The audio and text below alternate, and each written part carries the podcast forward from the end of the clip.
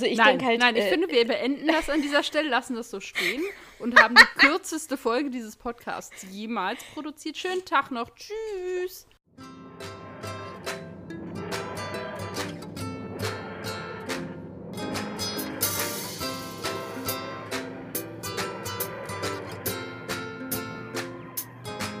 Hallo, hallo, hallo, hallo. Herzlich willkommen, liebe Zuhörenden, Ausgabe von Brillant, ein Doctor Who Podcast. Ich bin Tabea und ja, wie ihr jetzt am Intro und an der Anmoderation gehört haben solltet, weil ihr ja bestimmt so total professionelle HörerInnen seid, ähm, sind wir wieder in unserer nächsten Staffel der Folgenbesprechungen. Stella, Ja, wie schaut's? ganz gut, ganz gut. Ähm, ich bin ein bisschen gespannt, was zu dieser Folge jetzt so rauskommt, weil ich äh, hierzu eine Meinung habe. Bin ein Oh, bisschen gespannt. Ja, und es geht jetzt gespannt. wieder los, das ist sehr schön. Auch wieder mit regulären Folgen irgendwie. Das war jetzt zwar schön mit den Specials und so, aber jetzt ist auch mal wieder so eine reguläre Folge, ist auch mal wieder schön.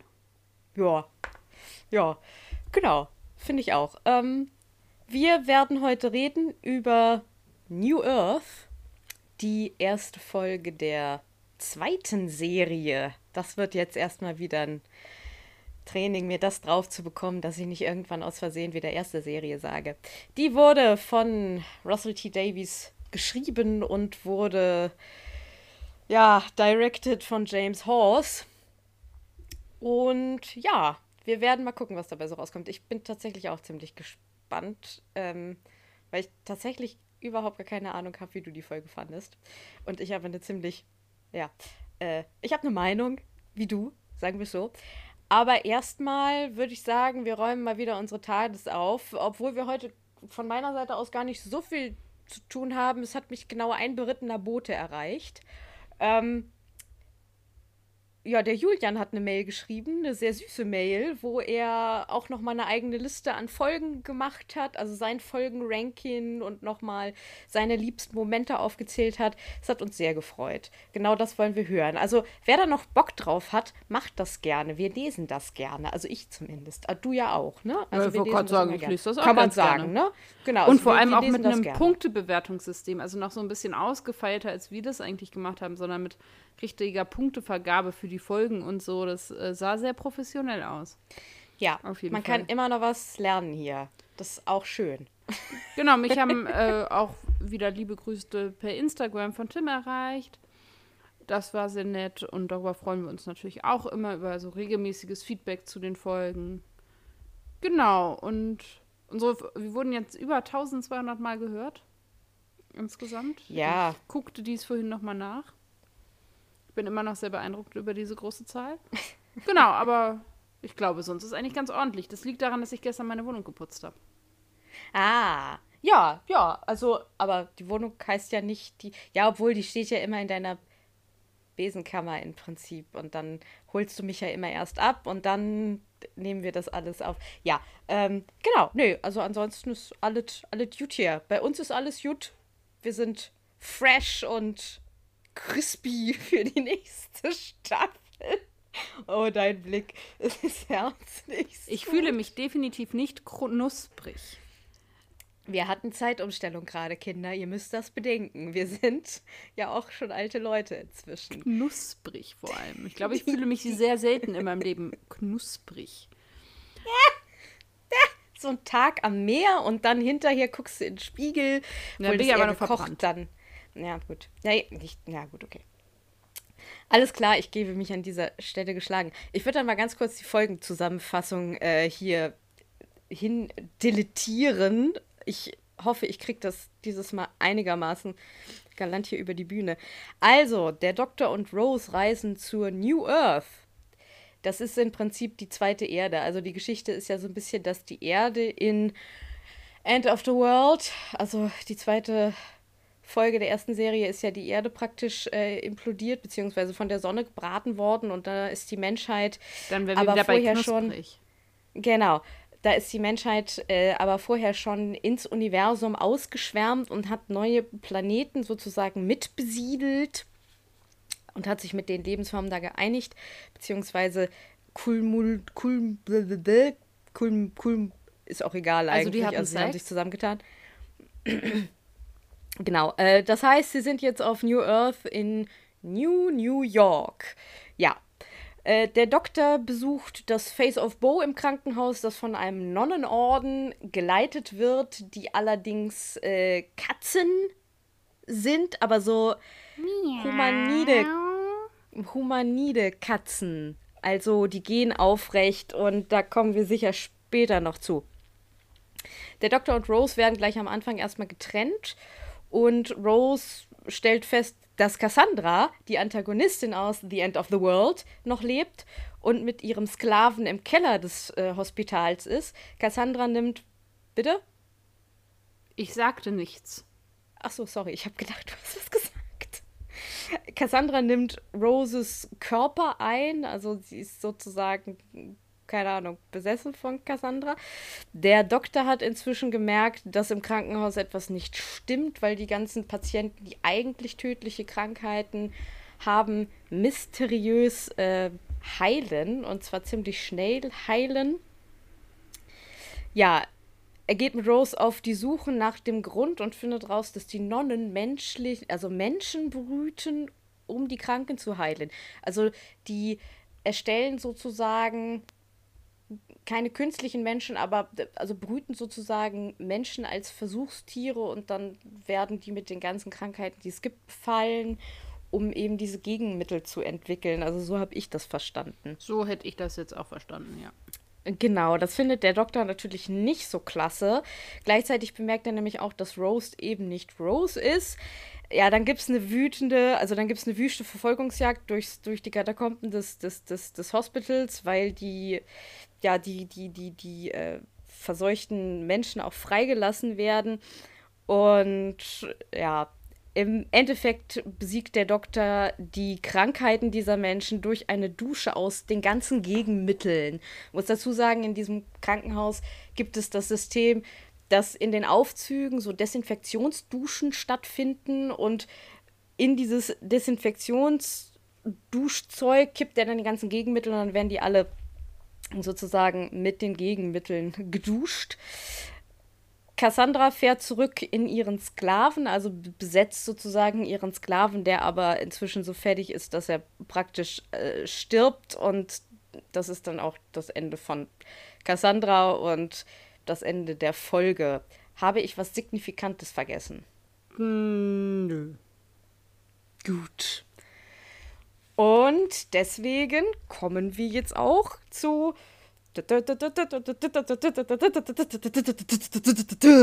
Königin der Hintergrundinfos. Letztes Mal war das mal ein anderes Intro, oder? Das ist egal. Improvisierst du das frei von der Leber weg? Ich improvisiere das frei von der Leber weg. Ich kann mir gerne noch mal die Folge anhören und mich für eins entscheiden. das mache ich für dich. Das würde ich für dich machen. Das, das ist in Ordnung. Du darfst das auch jedes Mal ähm, improvisieren. Das ist auch okay. Und diese Folge wurde tatsächlich von Russell T. Davis speziell für Billy Piper geschrieben, die sich von ihm eine witzige Folge gewünscht hat. Also eine witzige Folge für ihren eigenen Charakter. Das ist das Ergebnis äh, dieses Prozesses. Dann, ich weiß nicht, ob es dir aufgefallen ist, mir ist es auf jeden Fall sehr aufgefallen, diese, was du Katakomben genannt hast, also dieses, ja, der Keller dieser, dieses Krankenhauses kam mir selten bekannt vor. Ist dir das auch so gegangen? Sollte es? Naja, Wenn's, ob, es ist, hängt bestimmt mit irgendeiner anderen Folge zusammen. Ja, also es gab auf jeden so. Fall so zwei Einstellungen, wo ich fand, dass man das auch gesehen hat. Das war ein bisschen schade, wenn mir das schon auffällt. Nämlich haben sie das Set von Rose wiederverwendet, nämlich das, wo die Nestin Consciousness wohnte. Es ist mir nicht aufgefallen. Oh, ich, Krass. an einer Stelle fand ich das sehr so, wo ich so dachte, hey, das Aber jetzt, wo du es sagst, ja, auf jeden Fall. Diese Dann- eine Szene da. Hm. Ja, und ähm, so ein bisschen Hintergrund zu Chip, also dem äh, Gehilfen von Cassandra. Den hat sie quasi ja selber erschaffen. Und zwar basierend auf einem äh, jemandem, der zu ihr kam und ihr gesagt hat, ähm, dass sie wunderschön ist und dann in ihren Armen gestorben ist. Das war aber Chip, der in dem Moment quasi von Cassandra besessen war. Das, mhm. Und dieser Zirkelschluss kreiert quasi ein ontologisches Paradoxon, wenn man dann nicht weiß, wo halt eigentlich die Idee für Chip herkommt, weil er ja quasi seine eigene Idee in der mhm. Vergangenheit mm, ist. ist. Mm, ja. Genau. Ähm, für alle, die jetzt noch keine Kopfschmerzen haben und noch nicht ausmachen, erzähle ich einfach weiter. Ähm, in The Runaway Bride wird oder impliziert der Doktor, dass er in der Zeit zwischen The Christmas Invasion und dieser Folge sich mehr oder weniger bei Rose und ihrer Family heimelig gemacht hat. Also oh. ein bisschen in London gechillt hat. Es ist die erste Folge in New Who, in der es einen Besuch eines fremden Planeten gibt. Das ist so. Oh, jetzt habe ich Knoten ich im das, Gehirn. Ich habe das aber auch nochmal nachgedacht. Das ist so, weil wir hatten bis dahin nur Plattformen und Satelliten, aber noch keine fremden Planeten. Stimmt. Und ironischerweise ist es dann aber ein Planet, der New Earth heißt. Also so weit weg von der Erde haben wir uns dann doch irgendwie nicht bewegt. Und so ein bisschen, ja, unnützes Wissen also alles andere ist natürlich super nützliches Wissen. Mhm. In den Szenen, in denen Rose quasi von Cassandra besessen, ja, eingenommen wird, wie auch immer man das sagen möchte, äh, trägt Billy Piper einen Wonderbar und eine andere Farbe Lippenstift. Wow, das hätten wir natürlich nicht gehabt. ja. Das ist sehr wichtige, eine sehr wichtige Information. Den das Dialekt, den sie dann spricht, das ist aber eigentlich der Dialekt, den Billy Piper an sich hat. Ah. Also dieses, ähm, ja, die Art und Weise, wie Cassandra dann Cockney. Rose spricht, ist die Art, wie eigentlich Billy Piper spricht. Ach. Weiß Bescheid. das ist cool. Okay, das ist cool. Ja. Äh, so viel von mir, viel mehr gab es dazu nicht. Ah, okay. Jedenfalls nicht, dass ja. ich es für ähm, würdig gehalten habe, es an dieser Stelle einzubringen. Okay. Ähm, wir tanzen jetzt, also wir haben tatsächlich, sonst ist es, ich weiß auch nicht, meistens ist es ja so, dass wir vorher schon summa, summarum irgendwie so ein bisschen vielleicht schon wissen, wie wir die Folge finden gegenseitig oder vielleicht auch schon mal das eine oder andere, oder andere Wort vorher irgendwie äh, drüber verloren haben. Das ist diesmal nicht so. Ich kann mir auch, ich weiß, ich glaube auch nicht, dass wir über die Folge bis jetzt überhaupt schon mal ansatzweise gesprochen haben. Nee, aber dafür könnte es Gründe geben. Ja. oh Gott. Oh Gott. Das wird was. Ähm, ja, Stella. Was, äh. Ich finde die gar nicht so gut. Wie, ich wollte dich gerade fragen, wie fandest du die denn? Gar nicht mal, gar nicht mal so gut. Gar nicht mal so richtig, so überhaupt nicht so. Eieiei. Also man könnte fast so, so, weit gehen und sagen, die ist ein bisschen mies. Die ist richtig, richtig mies, die Folge. Ja. Also, sorry. Äh, wir müssen das aber auch begründen. Also, ich denke halt. Nein, ich äh, finde, wir beenden das an dieser Stelle, lassen das so stehen und haben die kürzeste Folge dieses Podcasts jemals produziert. Schönen Tag noch. Tschüss. Ich würde sogar tatsächlich so weit gehen, dass ich behaupten würde, es ist eine der schlechtesten Doctor Who-Folgen ever. Das ähm. könnte man vielleicht, ja. Ja, aber das also, jetzt so nicht. Also, oh, bei mir fängt das ja schon an. Also, ich hatte ja eigentlich schon nach 30 Sekunden keine Lust mehr. Nämlich fängt das ja damit an, dass Rose mit diesem großen Rucksack in die TARDIS geschickt wird von ihrer Mutter und Mickey. Und da war bei mir ja schon vorbei. Ja, weil was passiert? Rose und Mickey küssen sich leidenschaftlich vor der TARDIS. Er sagt zu ihr, Love you. Sie dreht sich zu ihm und sagt, Bye. da hätte ich ja schon ausmachen können. Da, da, hat, da hatte ich den Tee schon auf. Oh, Kinder. Ähm, ich ich, ich denke mir immer so, wenn ich die spätestens, also Christmas Invasion äh, ist, ist ja, ist ja, ist ja schon so eine nicht ganz so tolle Folge, wie wir auch schon elaboriert haben. Also, aber da gibt es dann irgendwie immer noch so Sachen, äh, die man irgendwie gut findet und witzig. Und wenn ich dann die Folge gucke, dann denke ich immer, oh boy, ja, die zweite Staffel hatte echt einen richtig, richtig wackeligen Start. Also die braucht lange, bis da irgendwas es wirklich, gab äh, zwei Momente, die ich ganz gut fand. Ei, okay. Welche? Zwei. Und mhm. sie waren beide am Ende der Folge. Okay. Ich fand ganz gut den Moment mit dem Doktor und dem Face of Bo, wo das Face of Bo dann tatsächlich auch mit dem Doktor redet und es so ein bisschen ja. um dieses Geheimnis geht und das, ne, was dann ja erst in der dritten Staffel kommt und mhm. was wir ja jetzt auch nicht vorwegnehmen müssen und so, das irgendwie ganz nett. Und dann geht ja. der und stirbt doch nicht. Da denkt man so, ach ja, Schön. Mhm. das war jetzt irgendwie flauschig. Warum auch immer das da war, das ist ja egal, das ist, wird auch nicht kein Kontext, nein, aber an sich schöner Moment. Und ich finde den Moment tatsächlich, wo Cassandra sich selber nochmal trifft in der Form von Chip, das ist irgendwie, das macht diese Figur, das ist irgendwie nochmal ein netter Abschluss, das ist irgendwie, ja, so ein bisschen kitschig, aber halt auch irgendwie mhm. so. Das ja, waren aber auch schon meine zwei besten Momente der, der Folge da kriegst du mich tatsächlich nicht mit. Ich, ähm, also, äh, okay, ich glaube, wir müssen mal ganz kurz. Also pass mal auf, ich gehe jetzt doch mal nach meinen Notizen, weil sonst kommen wir hier, glaube ich, heute wirklich über diese, über diese, ähm, über diesen Status des, oh mein Gott, Clusterfuck nicht, äh, nicht weg. Das erste, was ich mir aufgeschrieben habe, also das schließt tatsächlich ganz gut an an das, was du gerade in deinen Nebeninfos irgendwie hast, äh, also erzählt hast, dass erstens Billy Piper Russell T. Davies gefragt hat, er solle doch mal, ob er nicht mal eine witzige Story für Rose schreiben könne. Na gut, und dann diese Kostüminfo halt. Und das macht beides irgendwie, wenn man die Folge gesehen hat, dann macht die Folge mehr Sinn. Auf der anderen Seite denke ich mir so, gibt Russell T. Davies nie wieder Auftragsarbeiten für irgendwas. Weil ich mir denke, warum wird in einer so fernen Zukunft, wo wir uns schon nicht mehr auf der Erde befinden, Weiblichkeit immer noch so stereotyp reproduziert?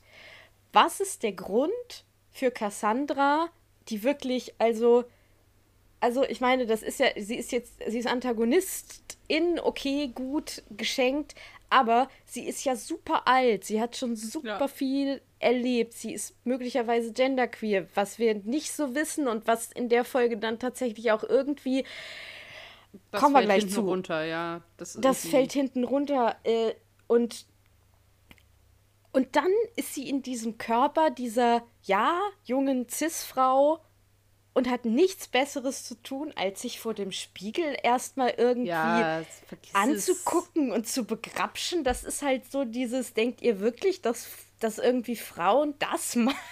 Ja, Wenn wir morgens immer. vor dem Spiegel stehen, nur packe ich erstmal meine Brüste an. Das wird uns in der, äh, das wird uns äh, später in, in der äh, sechsten Staffel, glaube ich, ist das, äh, wird uns das, wird auch nochmal so ein Moment kommen, schon mal vorgespoilert, Let's Kill Hitler. Ähm, also, nee, das ist so, das ist das, das brüllt so bei mir. Dann, dann Katzennonnen?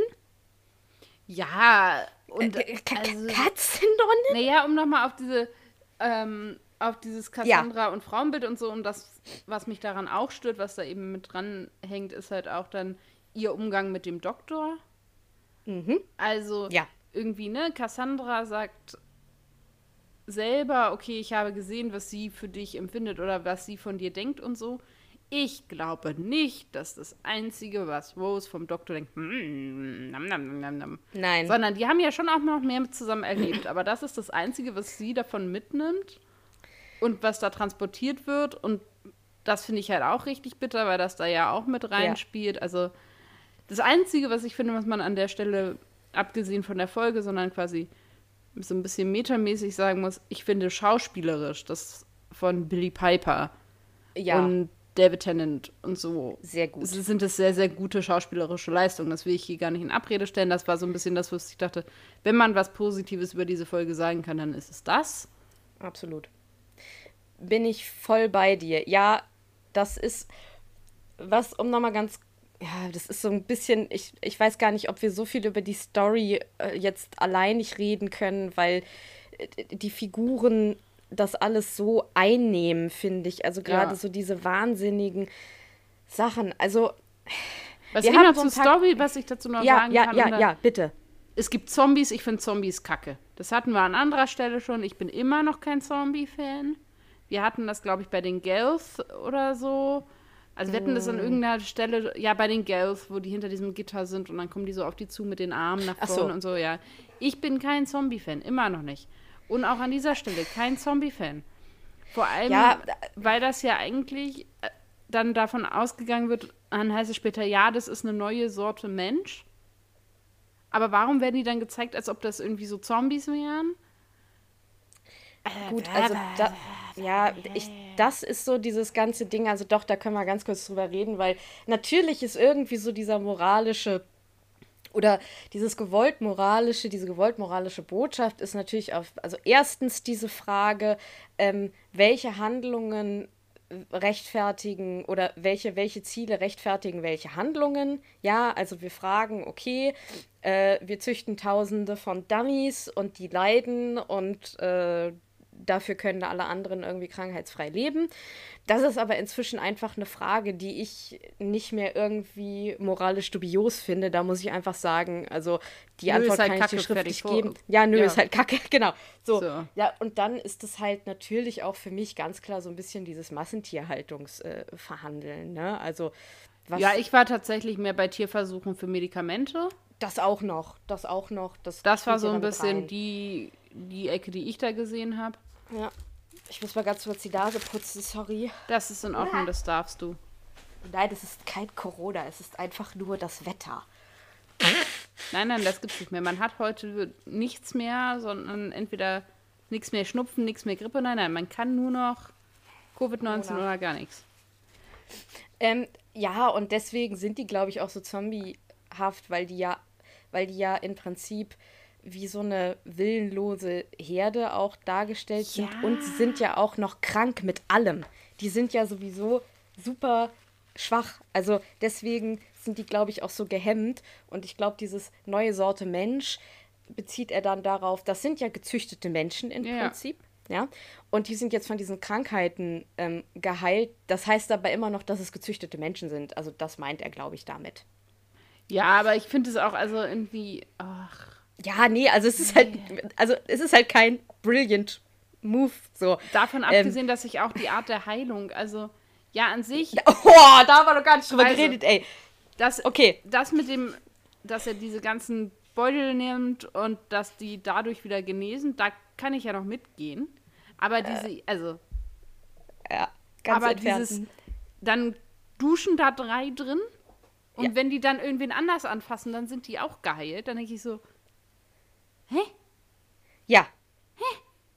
Das ist Das- halt das- auch einfach visuell noch schlecht gemacht. Also ja, ich ja, meine, und die packen sich halt einfach nur so am Gefühl, Arm dass an. irgendjemand Wasser auf ein Bügeleisen tropft. Ja, also und insgesamt finde ich auch die, also diese Katzen, das ist so Uncanny Valley, weil die einfach und ich meine jetzt nicht ein positives Uncanny Valley, wenn du, wenn du, wenn du, wenn du wirklich äh, so vage bei einer Maschine an Mensch erinnert wirst, sondern wirklich so, dass die eigentlich Menschen mit Katzengesichtern sind. Und das ist auf eine ganz andere Weise irgendwie äh, zer also zerstörend. Und dann ist es auch noch so wahnsinnig schlecht gemacht. Es gibt diesen einen Moment, wo Cassandra, das war eine der wenigen witzigen Stellen, wo sie da steht und die zwei Katzen stehen ihr gegenüber oder diese zwei Schwestern und dann sagt sie, you are not exactly nuns with guns. Und dann sagen die, wer braucht schon Guns, wenn man irgendwie Klauen hat? Und dann kommen diese wahnsinnig schlecht gemachten Klauen aus diesen Handschuhen raus. Und man denkt sich so, wer hat denn die Plastikdinger da drauf geklebt? Ja, und Also- ach, ich weiß auch nicht. Also, Mensch, dann mach doch was anderes, wenn das Budget nicht da ist dafür. ja, also sorry. die Rettung dieser, ja, also es sind ja halt irgendwie auch merkwürdige Antagonisten, weil sie ja an sich eigentlich Gutes wollen. Das ist vielleicht das Einzige, was man zu der Rettung dieser Figuren so ein bisschen sagen kann, ist, na gut, es sind halt wenigstens mal so Antagonisten, die einfach nicht aus puren bösen Motiven heraus, sondern aus eigentlich guten Absichten. Ja, aber, das ist halt also auch ganz so, ehrlich, ja, ne? Ich finde, bis auf diese Novizin da sind die anderen halt auch nicht gerade irgendwie sehr sympathisch, muss ich einfach sagen. An was die mich übrigens erinnern, ich weiß nicht, ob du äh, den Film gesehen hast, aber bei, ähm, jetzt muss man ja aufpassen, welcher es ist. müsste Harry Potter und die Kammer des Schreckens sein, ge verwandeln sich die drei in Slytherins und Hermine hat aber ein Katzenhaar Ja. aus Versehen in ihrem Vielsaft. Ja. So sehen die aus. Ja, obwohl ich da tatsächlich Hermine gar nicht so grausam fand, weil ich da irgendwie die Katze noch ganz deutlich äh, gesehen habe. Und die waren halt echt so. Da hast du halt gesehen, das sind Menschen mit, mit Make-up irgendwie Ja. so. Und es war. Ich habe, wenn ich mal das mal ganz klar, dass wir uns hier durch. Also, wenn ich das mal kurz machen darf, ich habe ein paar ganz zentrale Punkte, über die ich gerne mit dir reden möchte. Ja, ja, mach mal. Also, das ist einmal Cassandra und ihre Figur. Und zwar gerade, wie sie irgendwie mit Weiblichkeit und Männlichkeit umgeht. Dann der Doktor und Rose als romantisches Paar. Weil das in dieser Folge also so krass nach Hause gefahren wird. Da wird so doll drauf rumgeritten und zwar nicht auf eine angenehme Weise. Nee, was aber Ähm, ja auch mit dem anderen zusammenhängt, weil ja auch Ja. diese Form von wie Cassandra Roses Körper benutzt, ja mit da Ja. reinspielt, wie die Beziehung vom Doktor und Rose sexualisiert wird. Genau, und dann über zwei, wie ich finde, sehr ja, toxische Motive, die um den Doktor rum entwickelt werden, über seine Persönlichkeit und über um seine, um sein ganzes Sein irgendwie rum. Oder also das eine ist auf jeden Fall toxisch und das andere nervt mich einfach nur wahnsinnig. Ja. Nee, ich finde, die Cassandra-Nummer ist ja leider oder zum Glück oder wie auch immer relativ schnell abgehandelt. Das ist halt alles sehr Klischee aneinander geheftet, Schublade auf, Schublade zu. Also das Einzige, was ich ganz, also wenn man das irgendwie, ja, ich weiß nicht, ob das eine Form von Rettung ist. Also ich finde es an sich schön, dass sie nochmal wiederkommt. So, dass Ja. das da nicht gut umgesetzt ist, na, erstmal außen vor. Ich finde aber die Idee, dass man sagt, okay, wir hatten, also das ist eine neue Staffel, aber trotzdem ein alter Bösewicht. Ich hätte das nicht in Folge 1 gemacht, Nein. aber davon jetzt auch mal abgesehen, an sich, dass sie wiederkommt, finde ich immer so eine Wiederverwertung, wenn das einen Mehrwert hat oder man den Charakter mehr kennenlernt oder so, finde ich eigentlich immer ganz, ganz nice. So, das ist irgendwie Ja. Wiedererkennungswert und wenn das was Neues beiträgt und so, das finde ich an sich ganz schön. Obwohl sie ist halt schon einfach auch geplatzt. Also Ja. so diese Nummer von wegen, ja, ihr Gehirn hat das überlebt und so, dann denke ich so, ja, ganz schön wackelige Das Geschichte. Die, die Augen wurden aus dem Mülleimer geklaubt und dann hat der, der, der äh, sie ja aus ihrem, aus ihrem hinteren Hautlappen wieder zusammengesetzt. Ja. Wobei ich dann auch nicht kapiere, Wo war denn die ganze Rest der Haut dann? sie also, ihn erschaffen. Ich habe keine Ja. Ahnung. Das Also hat ist einige halt auch alles ein bisschen. Ja, absolut. Ähm, ich habe aber das Gefühl, dass. Also pass auf, das Problem ist für mich, dass irgendwie Cassandra in so einer Story sitzt, wo sie rein äh, vom, vom, vom, vom, vom Narrativ her eigentlich keine andere Funktion hat, als die Gefühle von Rose und dem Doktor irgendwie an die Oberfläche zu bringen. Und sie hat den einen oder anderen sassy Spruch drauf. Und ja, dann kriegt sie irgendwie so ein komisches Halb. Ja, so. Das ist so ein bisschen so. und das, was sie in ihrer nur Hautexistenz nicht ausleben kann, also irgendwie die Weiblichkeit jetzt in Anführungsstrichen, quasi deren Körper zu geben. Also dieses Ich bin ja so schön und ich bin ja so sexy oder und so verrucht und weiß der Geier was, dem Ganzen quasi eine Körperlichkeit zu geben und dafür Roses Körper zu geben. Das würde ich da noch so mit hinten ranhängen. Aber letztendlich war auch ja. klar, wie sie drauf ist, als sie nur flach war. Also Ja, für mich ist es ein ganz klares, ganz klares äh, Mittel, um endlich mal irgendwie eine Körperlichkeit zwischen Rose und dem Doktor ausleben zu können oder zeigen zu können. ohne Weil dass du die dann- letztendlich zwischen Rose und dem Doktor stattfindet. Ja, genau, weil Ja. dann können halt die Leute, die sagen, der Doktor ist für mich keine irgendwie Figur, die irgendwie romantische Gefühle oder sexuelle Gefühle hat, ähm, können dann sagen, ja, nee, das ist ja nicht Rose gewesen im Prinzip. Und ja. selbst wenn Rose irgendwie einen Crush hat, dann ist das ja noch lange nicht irgendwie zwischen den beiden, hat das wirklich stattgefunden. Und das nervt mich, weil ich dann so denke, das ist auch nur so halb gemacht. Und es, sie werden aber die ganze Zeit irgendwie als romantisches Paar geframed. Und zwar auch schon am Anfang, wenn sie noch beide sie selber sind. Das, das äh, zieht sich ja auch so ein bisschen durch die Staffel. Ja, das auch. Und ähm, was ich finde, was man so ein bisschen als Folie dagegen halten kann, um zu sehen, wie das vielleicht auf eine bisschen charmantere Art und Weise geht, ist halt die Folge The Doctor Dances. Also, wo ja. halt es Momente gibt, die sehr schön sind, ohne dass das so einen merkwürdigen Beigeschmack kriegt. Ja.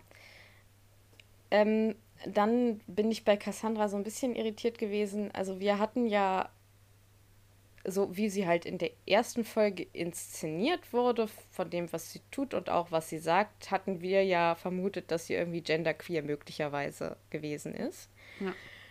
So, dann äh, sie wechselt ja zwischendurch zwischen Rose und dem Doktor hin und her. Also das läuft dann so, dass, dass der Doktor irgendwie sagt, geh aus Rose raus und, und, und keine Ahnung. Und dann fährt sie Sehr halt in den Doktor rein.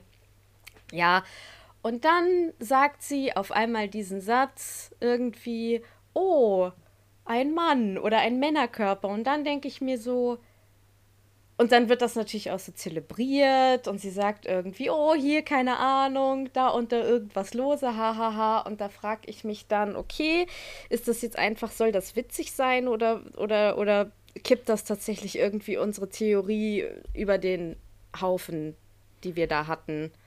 Also ich glaube, dass das einfach eine Inkonsequenz im Schreiben ist.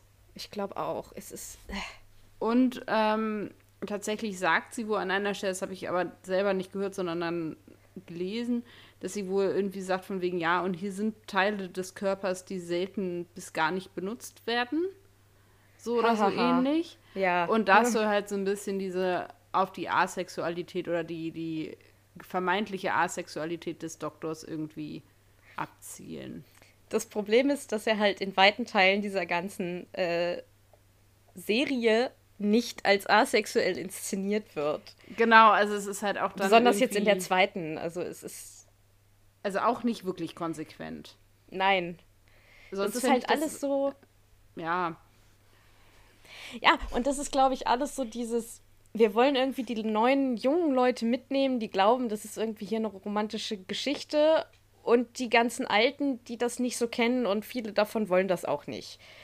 Ähm, so dieses ja, du kannst es halt immer auslegen, so, du kannst es immer auf die eine Seite auslegen und auf die andere Seite auslegen. Und das ist ja auch passiert. Also wir reden ja, ja. jetzt hier irgendwie von 2006, glaube ich, zu dem Zeitpunkt, denke ich mir.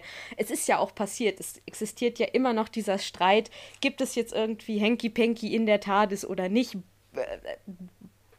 Gibt es irgendwelche romantischen Gefühle oder nicht? Das wird, glaube ich, auch nie aufhören, weil du einfach inzwischen ja. so viel Material hast. Ja, das eben das Gegenteil zeigt ja, aber es geht mir hier schon, also, ja, arg auf den Keks. Ja, mir auch. Davon abgesehen, dass es eben halt, also das ist zwar jetzt irgendwie so ein bisschen so ein meiner Aspekt, aber ich finde das nicht ganz unwichtig, fängt die Folge halt immer noch mit diesem Kuss zwischen Rose und Mickey an. Mhm.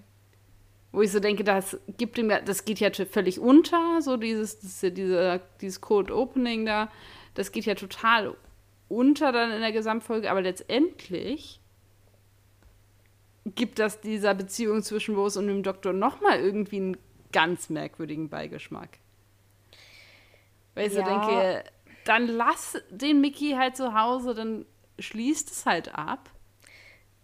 Ja, das Ach. ist tatsächlich eine Sache, die dich, glaube ich, signifikant mehr stört als mich, aber ich muss dazu sagen, ich habe das auch so wenig auf dem Schirm, dass ich das wieder irgendwie nicht so richtig gesehen habe.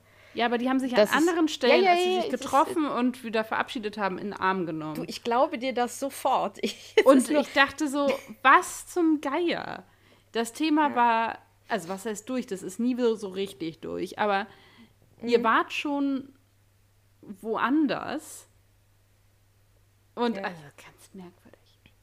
Ja, also ich habe mal so ein paar Sachen hier aufgeschrieben, was auf dieses, äh, dieses, äh, wie man diese äh, Beziehung zwischen Rose und dem Doktor so als romantisches Paar, wie das inszeniert ist. Also dieses Framing der Anfangsszene, die ganze Inszenierung, wie die sich gegenseitig, was weiß ich, anstrahlen. Dann hast du. Ach, weißt äh, du noch unser erstes Date, ja, als wir da Pommes gegessen haben? Genau, dann nimmt er, dann, dann, dann nimmt er sie so bei der Hand und sie rennen und das ist dann auf einmal wieder, also das ist dann nicht so ein Unsch also in Klammern unschuldig, weil an romantischer ja. Liebe ist ja auch nichts schuldig oder so, aber das ist dann eben doch ein konnotiertes Hand in Hand rennen.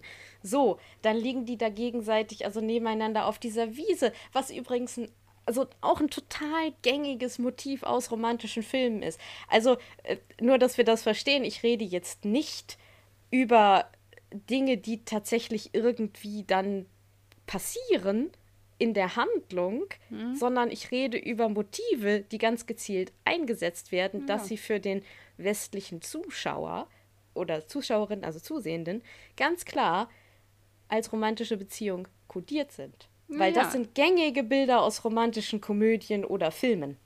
Ja, wir haben in den Kuss zwischen den beiden ja, der ja ähm. auch irgendwie, das ist auch, damit wurde auch viel Promo gemacht, habe ich damals, äh, habe ich gehört. Ja. Und ne, in der Promo wusste man ja auch nicht, dass das dann gar nicht genau, Rose ja. ist. Das heißt, du hast also so diese komische Vermarktung und dann ist es halt am Ende irgendwie Cassandra, die, weiß ich nicht, mal ausprobieren wollte, wie Küssen nach ein paar Jahrhunderten, ob das immer noch. Also. Und was ich auch spannend finde, ist, der Doktor merkt, also ich würde sagen, er merkt es sehr viel früher, aber was gesagt wird, ist, er merkt erst, dass es nicht Rose ist, als es, als, ähm, wenn ihr das Schicksal dieser gezüchteten Menschen am Hintern vorbeigeht. Ja. Und das spricht ja auch dafür, er hätte es ja auch schon viel früher merken können, nämlich zum Beispiel bei diesem Kurs. Ja, ja aber das, das sagt er aber das, nicht. Ihn, ja, und das war auch nicht das, was ihn irgendwie verwirrt hat. Nein, er erwidert sogar auf diesen Kuss, was zum oh, Beispiel Eccleston, it. I still got it. Und das ist so diese ganz typische, so, so eine Duschback-Antwort, weißt du, dieses ja. Oh, I still got it. Ich weiß, es soll irgendwie witzig sein, aber ich finde das halt absolut überhaupt nicht cool oder witzig, weil es spielt halt nur in dieses komische, creepy Romance-Ding irgendwie rein dann haben wir halt diese Gefühle, die, die, die, die, die Cassandra in Rose äh, Kopf sieht. Ähm, ah, ja. Und dann sagt der Doktor zum Beispiel zu Cassandra so diesen ganz signifikanten Satz, give her back to me. Und das ist halt auch so ein Satz, der mm. immer vom heterosexuellen äh, Held in der Geschichte gesagt wird, heterosexuellen männlichen Held in der Geschichte gesagt wird, um irgendwie die Damsel in Distress zu retten. Ja, ähm, also diese ganze Motivik, wär, das die da hätte man ja auch wird. anders machen können. Man hätte ja Natürlich. auch dieses ganze Körpertauschen und so hätte man ja alles haben können, aber man hätte ja sagen können, dass derjenige, der da possessed wird, auch eine Möglichkeit hat, sich dagegen quasi zu wehren. Ja, und weder der Doktor noch Rose scheinen in der Position zu sein, sich gegen diese Besetzung von Cassandra irgendwie da Widerstand leisten zu können. Man hätte es aber ja auch so schreiben können, dass Cassandra Roses Körper verlassen muss, weil Rose sich dem so widerstrebt, dass sie quasi sich nicht in ihrem Kopf festsetzen kann. Wie schön wäre ja. das gewesen? Wie schön wäre das gewesen? Ähm, und das, das bringt mich zu dem Punkt, der mich dann an der ganzen Sache auch noch nervt. Rose ist in dieser Folge fast nicht vorhanden. Ja, ja, ich habe sie auch als Figur einfach nicht aufgeführt. Ich habe sie als Figur, am Anfang ist sie ein bisschen flirty und dann ist sie im Prinzip besessen. So. Ja, äh, ja das äh, auf jeden Fall. Und was mich daran auch, also jetzt können wir ja mal so ein bisschen, also wie wir überhaupt persönlich zu dem Doktor und irgendwie romantischen Gefühlen stehen. Also ich kann das mal kurz irgendwie sagen. Ich finde das grundsätzlich völlig plausibel. Für mich ist die Figur auch keine asexuelle Figur oder eine aromantische Figur. Ich finde es nur, also erstens finde ich tatsächlich die Paarung zwischen dem zehnten Doktor und Rose nicht sehr gut und überhaupt nicht optimal, weil das so ein bisschen für mich danach aussieht, wir hatten irgendwie diesen älteren neunten Doktor, der halt einfach eine andere Persönlichkeit ist. Ähm, und da wurde das aber sehr viel subtiler alles irgendwie gehandhabt. Und jetzt kommt auf Mhm. einmal irgendwie der junge, schöne, äh, ja, romantische Held. Und so ist das jetzt inszeniert, so nach dem Motto, ach ja, jetzt stimmt ja auch irgendwie noch das Aussehen. Und das regt mich an der ganzen Kiste tatsächlich ziemlich. Also ich mag dieses, dieses Pairing, oh Gott, ich benutze heute so viel Anglizismen. In dem Fall Diese wirklich, Paarung.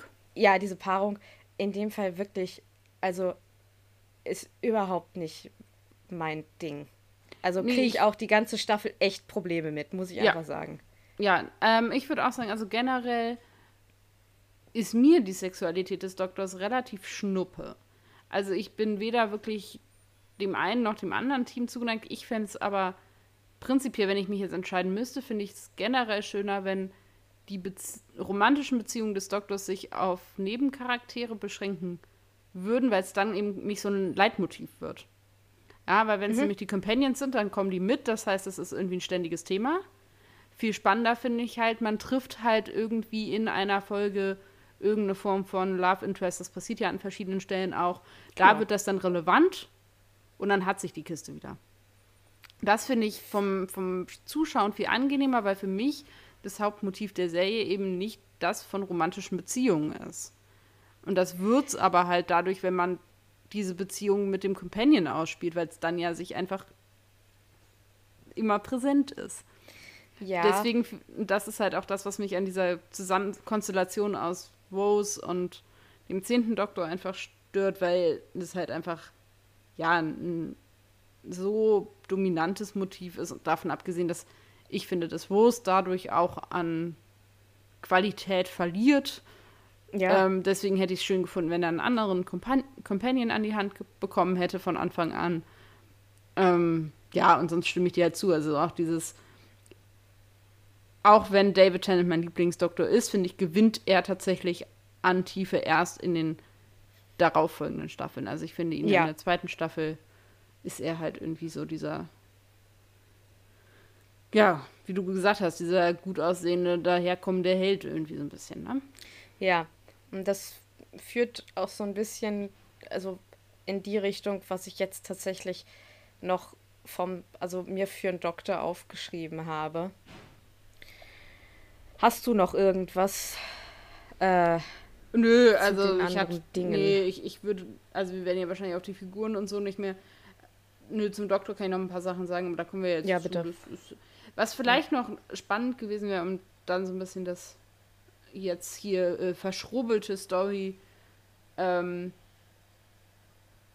ja, abgehandle, abzuschließen, wäre, dass ich überlegt habe, dass ich an sich auch diese ganze Krankenhausgeschichte nicht so gut finde nee. das mal so, also nochmal gesagt. Man hätte halt viel, also ich habe dann überlegt, okay, was wäre für mich ein, eine bessere Geschichte gewesen am gleichen Ort. Was ich halt spannender gefunden hätte, man hat halt diese neue Erde. Hm. Und warum gucken wir nicht, was ist eigentlich aus der Menschheit geworden? Also, das wird halt überhaupt nicht thematisiert und gar nichts. Also die Menschen, die gezeigt werden, sind halt entweder diese ja, gezüchteten oder halt Leute, die ziemlich so aussehen wie die Leute, die wir jetzt auch in The Christmas Invasion oder so gesehen hätten. Also Ja. ja, man hätte irgendwie alles Mögliche über diese ja, zukünftige Menschheit rausfinden können. Da hätte auch Cassandra gut reingepasst mit ihrem Ich bin ja der letzte Mensch, bla bla. Ähm, da hätte man schöne Dinge draus machen können, dann hätte man diese komischen Katzen nicht gebraucht und überhaupt. Ich verstehe letztendlich auch nicht, warum das Face of Bo dem Doktor diese Nachricht geschickt hat. Auch das hat sich mir nie so richtig erschlossen. Also es gibt halt auch einfach große Sinnlücken Ja. in der Handlung. Ja, und dieses Ende von Cassandra, das catcht mich auch nicht. Weil Aber ich sie- finde, von der ganzen sehr schlechten Folge ist es das, was nur am meisten catcht. mich nicht, Und zwar, weil ich es einfach wahnsinnig abrupt, also es ist so dieses, sie fährt in diese, in diese Kranke rein da und dann kommt sie wieder raus und ist auf einmal. Und dann hat so sie völlig, die Erkenntnis. Dann hat sie auf einmal so die Erkenntnis, das war für mich überhaupt nicht organisch. Ich habe ihr das nicht abgenommen. Und deswegen versuchen sie dann am Ende irgendwie noch so ein, ja, wie, also versuchen sie sie nochmal so ein bisschen zu redeemen im Prinzip. Und das hat mich nicht so richtig gepackt. Nicht, weil ich irgendwie für sie kein Ende haben wollte, was vielleicht auch einfach so ein bisschen ambivalent, weil im Prinzip ist sie ja auch so ein Anti-Held, aber ich habe es in dem Narrativ, in dem Geschichtszusammenhang einfach nicht glauben können, so, was auch tatsächlich wieder ein Fehler des Skriptes ist, ganz klar. Also, Mhm. das hat für mich einfach irgendwie nicht, ging mir auch zu schnell.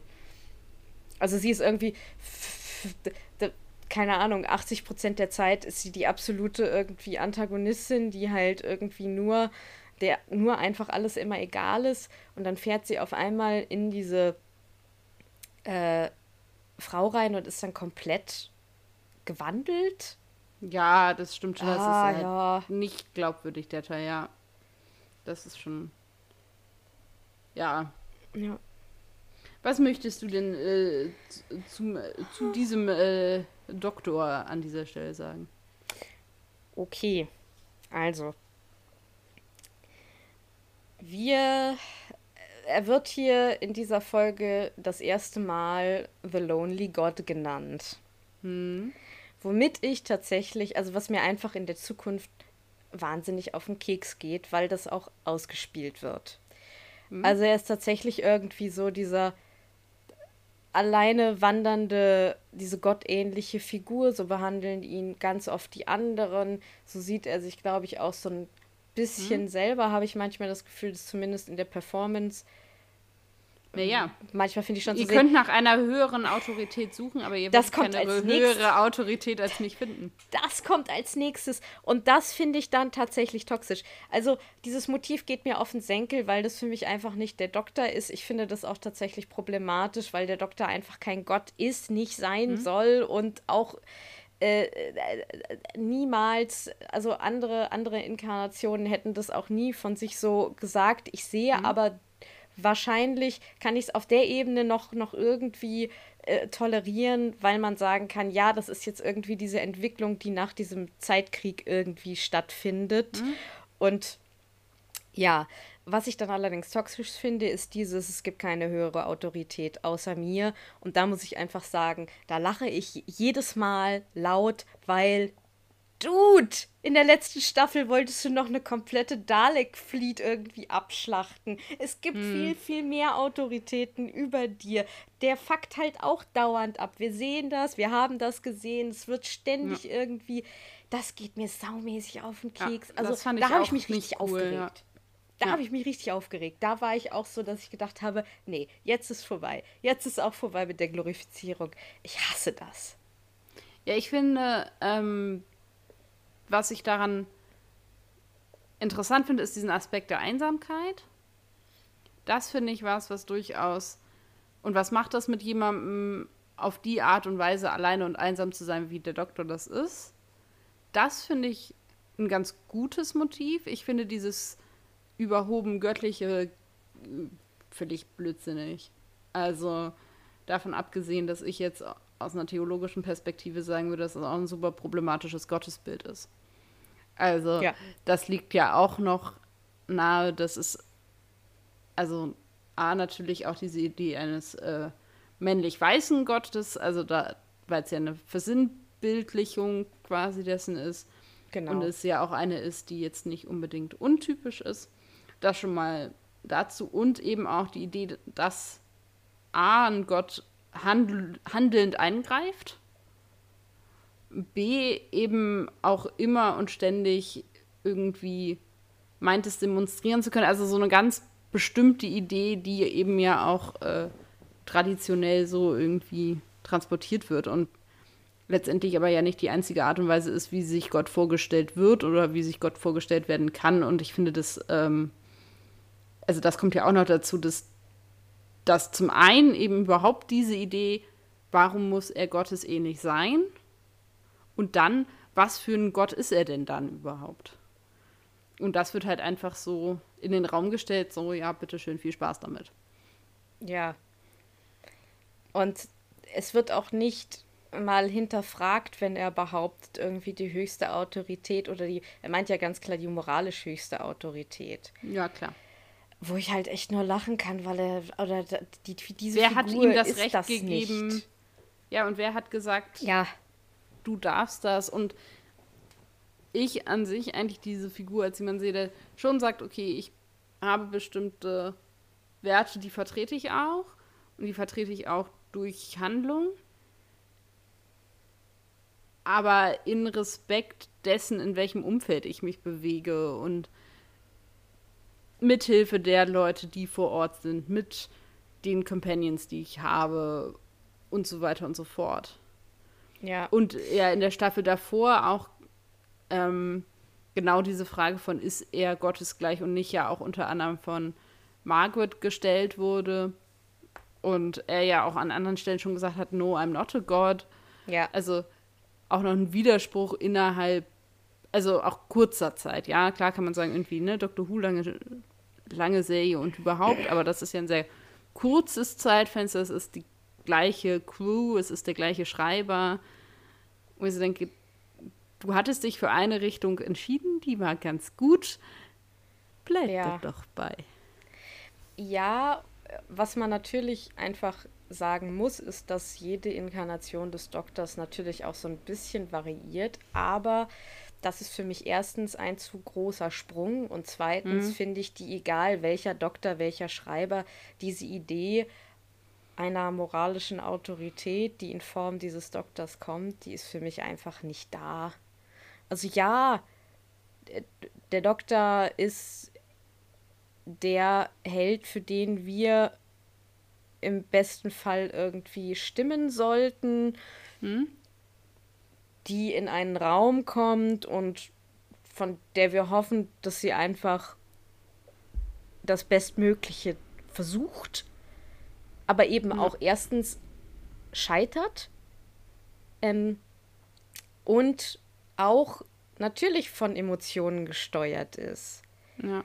Und deswegen diese emotionale oder diese, diese, diese Autorität, beziehungsweise, also,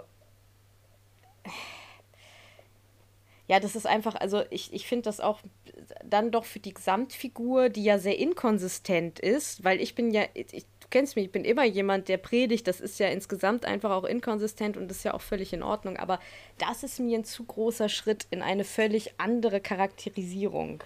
Ja. Naja, und letztendlich hätte er genau, also es hätte trotzdem gepasst, wenn er die gleichen Handlungen getan hätte, ohne das so zu betonen. Ja, Also ich finde, dieses Mal ist es tatsächlich nicht auf der Ebene der Handlung, was es ja oft ist. Also letztendlich auch mit Eccleston, dass er meint, er, hat das Recht, irgendwie tausende von Daleks dazu grillen, ja, irgendwie, wer ist er denn? Ja. Aber es wird halt anders geframed und das ist halt hier dieses Ja, ich darf das, ich kann das, ich bin's irgendwie. Das hätten man gut einfach aus dem Text streichen können und trotzdem hätte die Handlung in sich, das wäre schlüssig gewesen. Also Ja. das Argument, dass ich das darf, weil ich das darf, ist halt ein bisschen, ja. in dem Moment, in dem du behauptest, die moralische Autorität zu haben, hast du sie schon längst nicht mehr. Ja, Das ist so ein bisschen der Punkt, wo man es, glaube ich, ganz gut festmachen kann, weil jeder Diktator auf dieser Welt wahrscheinlich behaupten wird, er oder sie, gibt es weibliche DiktatorInnen, ich weiß es gerade gar nicht, äh, hätte die höchste Autorität sowieso, aber wahrscheinlich Ja. auch die höchste moralische Autorität, was ja an sich völlig Ja. erstunken und erlogen ist. Ja, können wir uns drauf einigen. können wir uns darauf einigen. Okay. Ansonsten finde ich ihn halt Sunny Boy. Ab und zu Man- tatsächlich mal so ein bisschen witzig. Absolut, absolut. Ich finde es schon sehr witzig, wenn Cassandra in ihn einfährt. Das muss ich auch Ja. schon einfach sagen. Das ist schon sehr. Aber David Und- Tennant kann auch sehr gut so androgyn und so. Ja, und ich finde, ich bin da ganz bei ihm. Ich frage mich bi- bis heute, wo denn der Shop in dem Krankenhaus Ja. ist. Ich. Absolut. Und ich finde, da merkt man auch schon sehr diesen ausgeprägten Gerechtigkeitssinn, äh, den sein Doktor, glaube ich, auch sehr an sich hat. Ja, den der Doktor, glaube ich, ich mag ihn halt an sich hat. Deutlich lieber, wenn er witzig und also das bisschen, was wir von ihm in der Folge davor oder in dem Weihnachtsspecial gesehen haben, fand ich deutlich angenehmer. Davon haben ja. wir aber halt leider sehr wenig gesehen, aber da hat er am Ende, ne, das war irgendwie witzig, das war sassy, das war irgendwie schnell und ja. gut und halt nicht dieses. Riesiger ja. Fan davon war ich ja auch schon nicht, aber da konnte ich es irgendwie noch, also auch amüsant finden und so. Das hier war ähm, nicht mehr amüsant, weil er zum Beispiel am Ende ja auch behauptet, als er die alle befreit und heilt, da sagt er ja zu den Nonnen tatsächlich wortwörtlich, ich mache das halt anders als ihr. Also mhm. nach dem Motto, ich bringe halt nicht tausende von Lebewesen irgendwie um und lass die leiden. Und da denke ich mir so, äh, das stimmt so nicht, mein Lieber. Mhm. Aber gut, haben wir gerade lang und breit drüber geredet. Puh, Alter, ich glaube, so äh, krass Hast du denn noch nie. irgendwas mitgenommen aus dieser Folge? Nein. ich muss es leider tatsächlich einfach sagen. Äh, nee. Ich habe das ein bisschen abstrahiert. Also okay. erstmal habe ich natürlich gesagt, auch ganz offensichtlich, du darfst halt niemals den Katzen vertrauen. Okay, das könnte als, meine Frage an dich schon auflösen. Ah, okay. ähm, als äh, Nachricht, die da irgendwie transportiert wird, aber halt ein bisschen, aber auch sehr abstrahiert ähm, mir ein bisschen den Kopf zerbrochen. So ein bisschen, dass man manche Sachen kritisch hinterfragt. Aber das war halt so ein bisschen diese Tierversuchsnummer, die ich da als ethischen Hintergrund gesehen habe, dass man irgendwie so ein bisschen überlegt, okay, was für Produkte konsumiere ich und wo kommen die her und unter welchen Bedingungen sind die irgendwie hergestellt worden. Ja, das ist aber auch leicht. so ganz ich abstrahiert. Ja, ich habe irgendwie aufgeschrieben, also was rechtfertigt welche Handlung und das ja. war so ein bisschen mit diesem Massentierhaltungshintergedanken, aber also wirklich ganz abstrahiert und ich meine, ja. ja. Ähm, hast du ein Zitat? Ja, aber es ist sehr, sehr dark. Ja, es, es ist okay. Es, es, ist wirklich sehr, sehr dark. Ähm, Meins ist sehr, sehr witzig, deswegen ist das okay, okay. ist ausgleichend. Es ist halt, vor allem fand ich, war es so ein bisschen sehr passend zu dem, was sonst so gerade in der Welt passiert. Dementsprechend ist es wirklich sehr, sehr dark. Mhm. Ähm, ich entschuldige mich hierfür an dieser Stelle. Hit me. The human race, race moves on, but so do the viruses. It's an ongoing war. Yay! Okay, Aber ich habe mir das ausgesucht, weil ich es eben spannend fand, dass solche Sätze von vor knapp 15 Jahren doch auch eine gewisse Aktualität behalten oder ja, wiedergewinnen. Das war so ein bisschen gut. der Gedanke, den ich dabei hatte. Die Pestwellen, die wir im, ich weiß gar nicht mehr genau, es gab ja in verschiedenen Jahrhunderten Pestwellen, also die sind ja schon da gewesen und ja, ich glaube, da es ist ja alles gut und richtig. Mein Zitat, also ist tatsächlich einfach ein humoriges Zitat. Das war so eine der wenigen Gelegenheiten, wo ich bei dem bei der Folge tatsächlich irgendwie geschmunzelt habe, ist, wenn, wenn, wenn der Doktor und Rose vor den, vor den, äh, die fliehen zwar eigentlich vor den Kranken, aber am Anfang verfolgt die auch noch die Katze, äh, mhm. also so eine Schwester, und dann packt die irgendwie Rose und in dem Moment ist gerade Cassandra im Doktor drin und dann dreht äh, sie sich so um als Doktor und sagt, go and play with a ball of string. Und das finde ich ja. super ja. witzig und das ist wirklich einer der wenigsten Momente in der Folge, wo ich irgendwie schmunzeln kann und da dachte ich, das nehme ich jetzt. Ja. Das fasst es irgendwie alles sehr gut zusammen, ja. Mhm. Ja.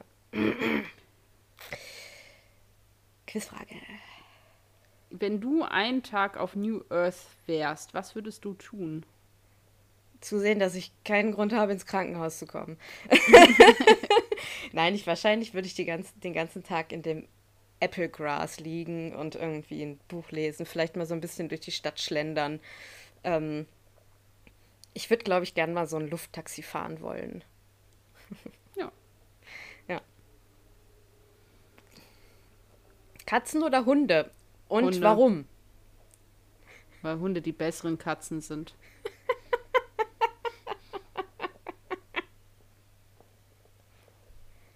Ich war mir tatsächlich nicht ganz sicher, aber ähm, deine Bemerkungen in vorherigen Podcasts haben mich schon so ein bisschen darauf hingewiesen. Ist ganz witzig, wir haben da tatsächlich, glaube ich, noch nie wirklich drüber geredet, ne? Also, weil das sollte man ja eigentlich voneinander wissen, aber ich wusste das tatsächlich jetzt nicht sicher von dir. Oder ich habe es wieder vergessen gehabt, das kann auch sein. Ich bin einfach. Also, ich, ich nehme jetzt an, dass du diese Frage in einem Haustierkontext stellst. Ja. Keine Sorge, nicht. Möchtest du lieber Mönche, die Hunde sind oder Katzen, die Nonnen sind? Also, Nee, oder keine. Prinzipiell wäre es das bessere Tier oder so, sondern als Haustier finde ich einfach Hunde.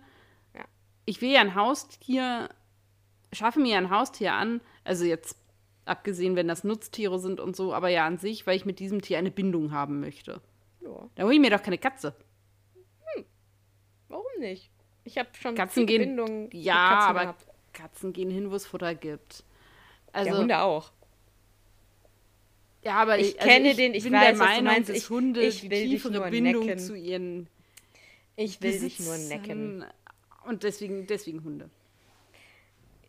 Sie sind schon sehr unterschiedlich. Lassen wir es so stehen. Außerdem hat mich mal, also eine Schulkind-Freundin von mir hatte eine Katze und die war einfach nur garstig. Garstiges Tier. Furchtbar Ja. garstiges Tier. Ganz schrecklich. Und ähm, ich glaube, sie, also ich hatte auch schon, äh, habe auch schon mit einer sehr, sehr lieben Katze gelebt, von der bin ich aber ausgegangen, dass es eigentlich ein Hund im Katzenkörper war. Also ich Ach dachte, das wäre so. Transkatze. Aber prinzipiell, also diese, diese Katze von der Freundin, also die war drauf. Boah, fieses Vieh. Und das hat mich, glaube ich, für mein Leben geprägt, dass ich dachte, Katzen. Kann sein. Ja, unser Hunde. war ja auch nicht so ganz einfach, unser Kater. Aber der hatte so zwei Gesichter. Naja, gut. Gott hab ihn selig. Ähm, in diesem Sinne, Stella, was genießt du sonst so? Oder auch Ich nicht? genieße sonst so, genau. Ich setze fort die kleine Miniserie Serien, in denen David Tennant mitgespielt hat. Und heute ist es die Marvel-Serie oder die Serie aus dem Marvel-Universe Jessica Jones, die zwischen den Jahren 2015 und 2019 produziert wurde. Ich habe sie konsumiert auf Netflix. Es gibt 39 Folgen in drei Staffeln. Und David Tennant tritt auf als Bösewicht Kilgrave. Jedenfalls in Staffel 1 vor allem. So bin ich auch auf diese Serie gekommen. Also ich bin auch über David Tennant drauf gekommen. Habe bis jetzt und zu, bis zu dem Zeitpunkt sehr wenig Superhelden an sich konsumiert. Das klingt so, als würde ich die immer rauchen. Ich rauche keine Superhelden. Das schon mal klarstellen. Nein, aber ich habe also wenig Filme, Serien, Comics, Graphic Novel oder sonst wie irgendwie äh, konsumiert und bin dann irgendwie, dachte, ach, guck dir das nochmal an. Ich bin vor allem eben über die doch sehr brillante Performance von David Tennant in Jessica Jones da irgendwie auch dran hängen geblieben. Ich bin ja auch nicht so ein Fan von viel Gewalt und, also Gewalt ist okay, ich bin kein großer Fan von so, so ekliger Gewalt, so, so, so mit Dingen ab und bäh und Blut und bäh. Ist nicht so meins. Da musste ich auch ein bisschen durch, also es ist nicht ganz leichter Tobak. Ich finde aber, dass er ein sehr spannender Gegner ist an der Stelle, weil dieser Kilgrave eben die Superkraft hat, Menschen mit Gedanken zu kontrollieren und zu dem zu bringen, was er gerne möchte. Und das finde ich ist eine sehr spannende Superkraft, weil normalerweise geht man ja eigentlich irgendwie von, von Stärken, also physischen Stärken und so aus oder all solchen Dingen. Und ich fand das ein sehr spannendes Konzept. Äh, großartig gespielt, also sehr, sehr creepy. Ein ziemliches Gegenstück zu dem, wie man ihn zum Beispiel jetzt in Doctor Who erlebt. Ja. Und an sich finde ich es, also über die drei Staffeln, fand ich jetzt die zweite Staffel ein bisschen schwächer tatsächlich und die dritte wieder relativ gut. Ich finde auch den Jessica Jones Charakter sehr ähm, spannend, sehr gut, gut gespielt. Kann man sich angucken. Viele kennen es vielleicht auch schon, ist jetzt nicht so was super Unbekanntes. ich finde, es ist auch mal eine Serie, die jetzt gut abgeschlossen wurde. Also sie ist jetzt eben auch fertig. Sie haben gesagt, drei Staffeln, das reicht. Das war irgendwie eine runde Kiste. Das finde ich ja prinzipiell spricht halt immer für eine Serie, wenn das nicht so ins Endlose ausfasert. Genau. Kann man, kann man sich mal gönnen. Ist jetzt auch nicht so super tief oder so. Also ist auch nettes Entertainment. Also ich finde, es ist ganz ja. gutes Entertainment einfach. Also ich finde es tatsächlich gar nicht so untief. Also ähm, ich finde auch die Beziehung, die die beiden haben, ziemlich krass und ich finde. Ähm, ja, aber ich finde es ist jetzt nicht auf einer Ebene, die man, wo man drei Tage später noch drüber nee. nachdenkt. Also ich finde, es ist gut gemachtes Entertainment. Ja, und seine, seine sogenannte, also seine Superkraft in Klammern ist natürlich auch dadurch, dass es eben nicht nur in Anführungsstrichen eine körperliche Stärke ist, hm? für mich eigentlich noch furchteinflößender und gefährlicher. Hm? Hm, genau, deswegen finde ich das so, ähm, ja. ja. interessant, weil es halt eben man auch ein bisschen eine andere Perspektive hat, weil ja Jessica Jones an sich ja auch eine Superheldin ist und dem mhm. sich ja nur bedingt widersetzen kann und so. Also es ist sehr, ja, kann man sich mal gönnen. Absolut, es ist eine sehr gute Serie. Ich mag die auch gerne. Auch ich finde auch eine schöne Optik übrigens, aber dann bin ich jetzt ja, es ist so ein bisschen, ja, noir-stylig. Das Intro ist auch sehr schön. Ja. Ähm, ich habe tatsächlich, es ist so ein bisschen witzig, weil ich jetzt auch eine Serie habe, die jetzt auch nicht so ein super Geheimtipp ist, weil ich mir mhm. denke, dass gerade in dem Science-Fiction-Kontext die schon sehr viele irgendwie kennen. Aber ich genieße sie gerade wieder und deswegen habe ich sie mitgebracht. Und ich habe auch noch einen kleinen, ähm, ja, so, bei mir ist es noch ein bisschen was äh, Besondereres. Also ich gucke gerade die dritte Staffel von Star Trek Discovery mit äh, einer Freundin. Und ich muss einfach erstmal vorausschicken, dass ich Star Trek vorher nicht wirklich konsumiert habe. Also ich kannte halt so ein bisschen so ein paar Folgen von der klassischen Serie. Ich habe auch mal so ein bisschen in die anderen Serien reingepiekt, habe irgendwie so zwei Filme gesehen, aber also für mich ist einfach so dieses High Science Fiction mit diesem, mit dieser relativ, ich nenne es immer eine gut geputzte Optik, also wenn alles so blank ist und so und so sehr, so ein sehr, so ein sehr Stahlcharakter hat, ist es eigentlich nichts für mich. Ich mag halt eher so Cyberpunk äh, und das ist Star Trek halt in der Regel jetzt nicht so unbedingt, jedenfalls nicht nee. das, was ich bis jetzt gesehen habe. Ich darf aber hier auch nicht so viel über Star Trek reden, weil ich nicht viel über Star Trek weiß. Und äh, an alle Entschuldigung, also wenn ihr eine Staffel kennt, wo es sehr cyberpunkig ist, dann sagt mir Bescheid. Ich gucke die dann auch gerne, weil das ist was, was ich mag. Dann ist mir Star Trek oftmals, weil es eben eine wahnsinnig alte Serie mit sehr viel Geschichte ist, oftmals zu männlich dominiert. Äh, ich brauche irgendwie interessante Frauenfiguren, sonst ist bei mir einfach irgendwie der Ofen aus ziemlich schnell. Und ja, ich weiß, es gibt auch vor Star Trek Discovery schon interessante Frauenfiguren in Star Trek, nur für mich ist es immer ein Problem, wenn das so ein, zwei sind. Ich brauche mhm. mehr. So. Ähm, also schickt gerne Tipps, wenn ihr sagt, boah, hast du dir schon mal, dann gucke ich das auch gerne, weil grundsätzlich finde ich das auch schon irgendwie ganz interessant und so, aber es hat mich jetzt nie so richtig getoucht. Bis auf Star Trek Discovery. Das habe ich, äh, wie gesagt, angefangen, weil diese Freundin, äh, von der ich geredet habe, zu mir kam und gesagt hat, ich weiß, ist sonst nicht so dein Ding, aber diese neue Serie aus dem Star Trek-Universum wird dein Ding sein. Lass uns die zusammen gucken. Und es ist tatsächlich mein Ding. Es gibt viele diverse äh, Figuren, Frauenfiguren, Männerfiguren. Ich würde gerne sagen, tatsächlich auch genderqueere Figuren, aber bis jetzt noch nicht so richtig. Bis auf ja, nee, also eigentlich noch nicht so richtig. Ich hoffe, da kommt jetzt irgendwie noch was. Ich bin mir gerade unsicher, ob ich jemanden vergesse. Es kann sein, weil ich schon relativ lange kein Star Trek Discovery geguckt habe. Ich habe auch erst die erste Folge der neuen Staffel geguckt, tatsächlich.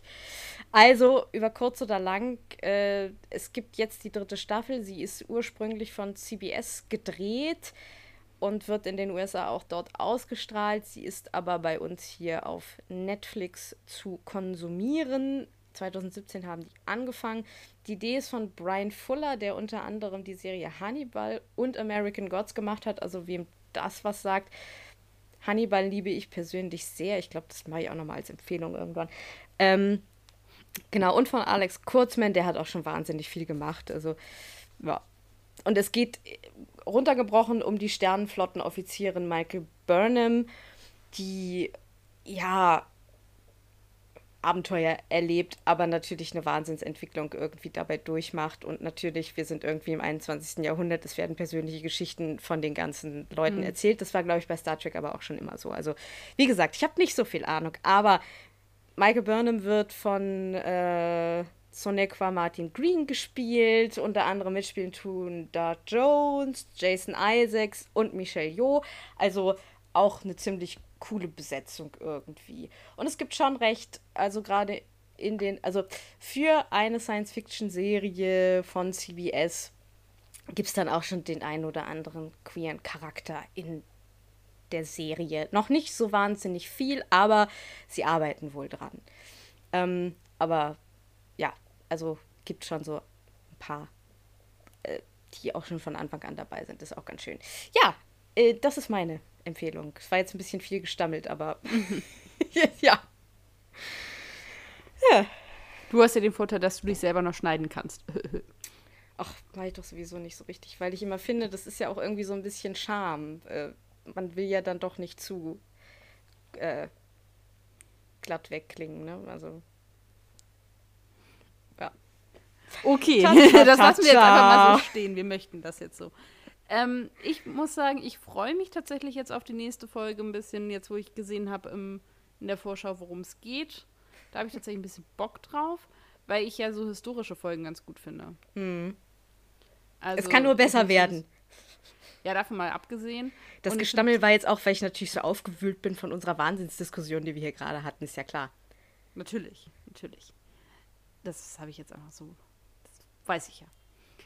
Genau, äh, ja, aber ich habe so ein bisschen Bock, also äh, historische Figuren, nochmal, ob das Ganze andere so gut, aber äh, an sich finde ich ja so historische Folgen immer ganz spannend. Bin gespannt.